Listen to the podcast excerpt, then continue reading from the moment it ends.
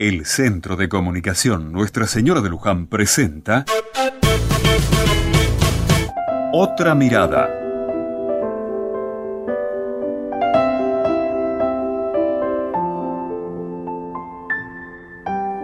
El otro día me encontré con la directora de la escuela del barrio.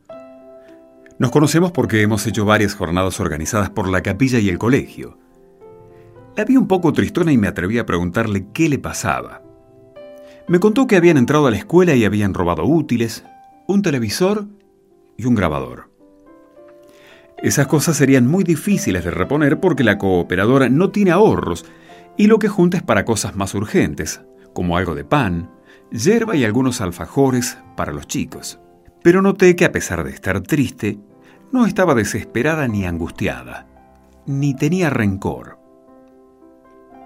Me dijo que si bien no entendía cómo había gente que podía hacer eso en una escuela, eso no podía frenar la educación.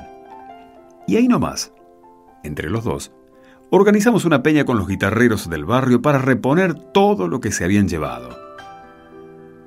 Y tuvimos una gran respuesta del barrio. Claro, todos los pibes del barrio van a ese colegio y todos sabemos lo bien que hacen esos materiales y con lo que recaudamos no solo nos alcanzó para reponer lo que se robaron, sino que nos sobró un poco para arreglar un par de vidrios rotos.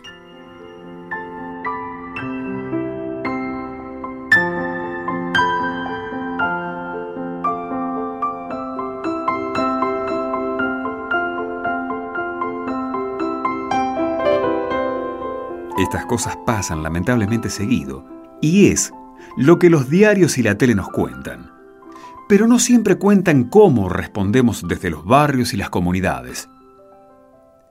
No nos quedamos en la bronca o en la queja, buscamos solucionar y resolver entre todos las dificultades y los problemas. ¿No pasa lo mismo en tu barrio?